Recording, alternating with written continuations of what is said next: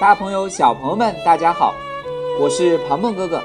今天的鹏鹏说读书时间，为大家读的是鹏鹏哥哥讲故宫系列之一《寻找紫禁城里的颜色》。门前影壁，让门变得更漂亮。相信很多小朋友都听过这样一个成语，叫做“祸起萧墙”，用萧墙来借指自己家里。那什么是萧墙呢？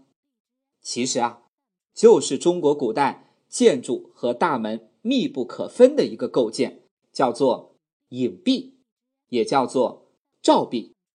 有的影壁在大门里面，有的影壁在大门的外面，有的呢和主体的门相连，有的则独立于门。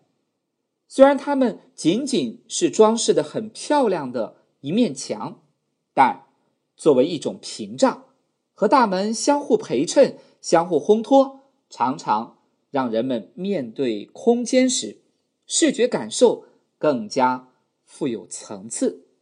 明清时期是影壁的成熟时间，不仅官衙、寺庙里也有他们的影子，在普通民居中，我们也能看到很多有特色的影壁。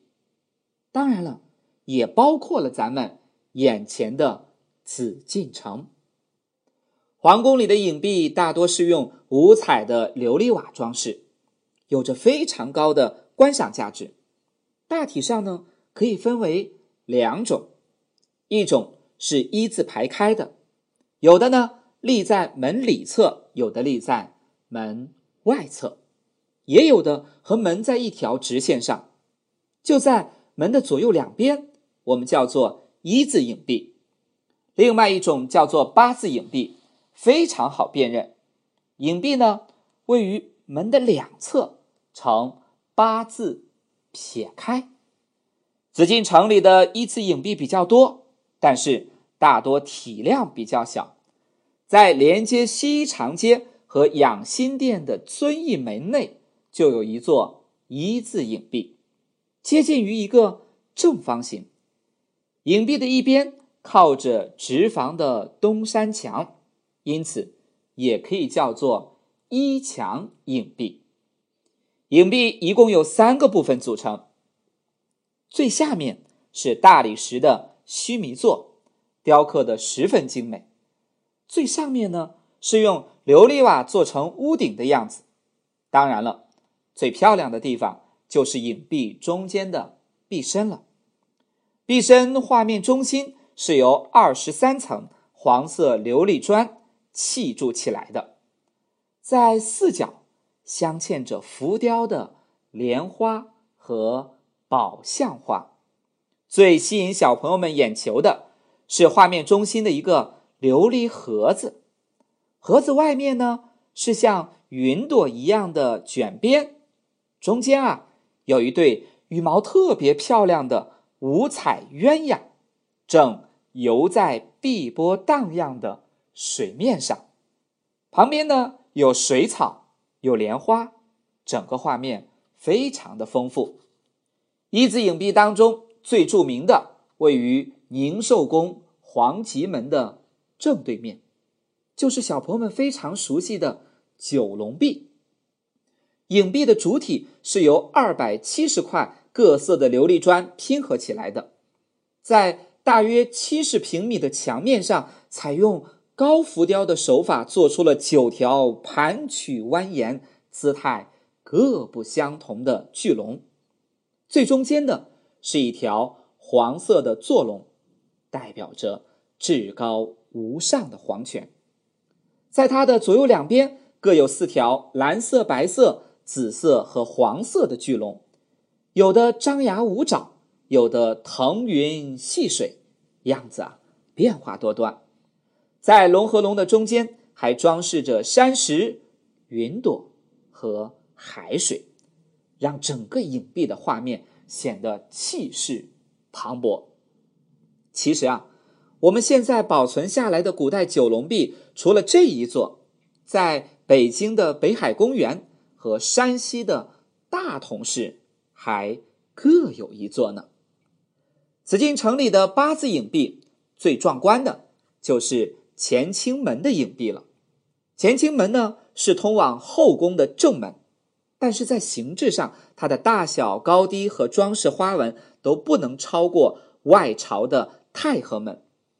为了增强气势，在乾清门的两侧各有一面墙，呈八字形排列在大门的左右两侧，和乾清门形成一个整体。墙面上呢还装饰着漂亮的琉璃彩画。这两面墙就是八字影壁了，小朋友们一起来仔细看看这座影壁吧。它是由三部分组成的，最下面是须弥座，中间是影壁的壁身，最上面是个黄色的小屋顶。影壁下部的须弥座足足有一人高，达到了将近两米。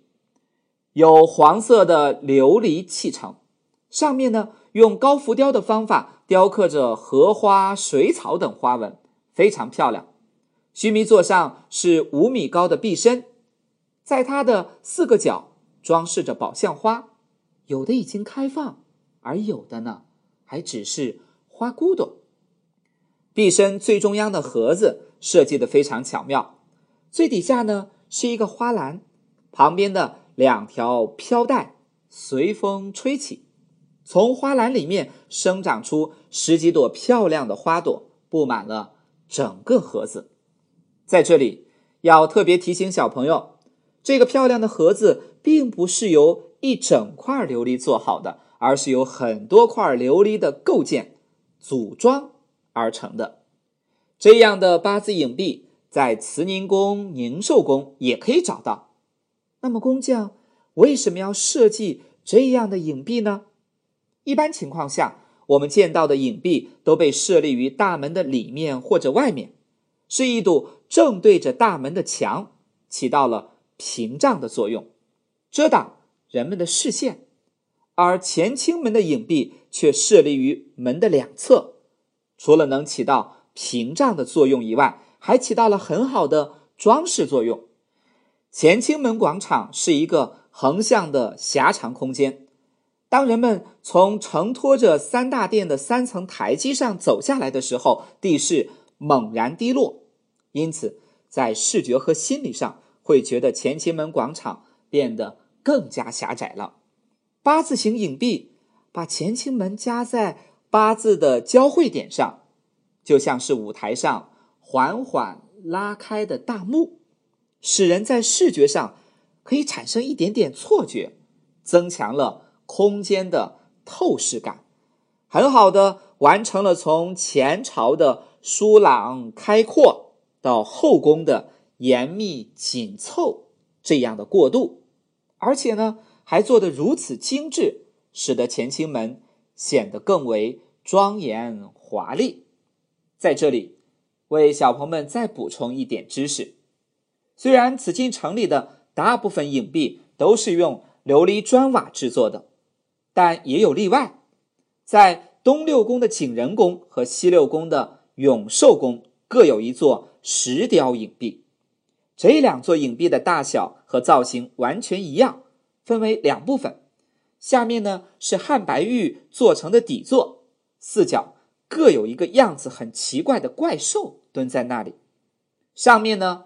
是壁身，壁身中央都是用云南特产的大理石制作而成的，纹样自然天成。比如说，景仁宫石雕影壁一边的大理石花纹很像一团云雾，而背面呢却更像山川深谷。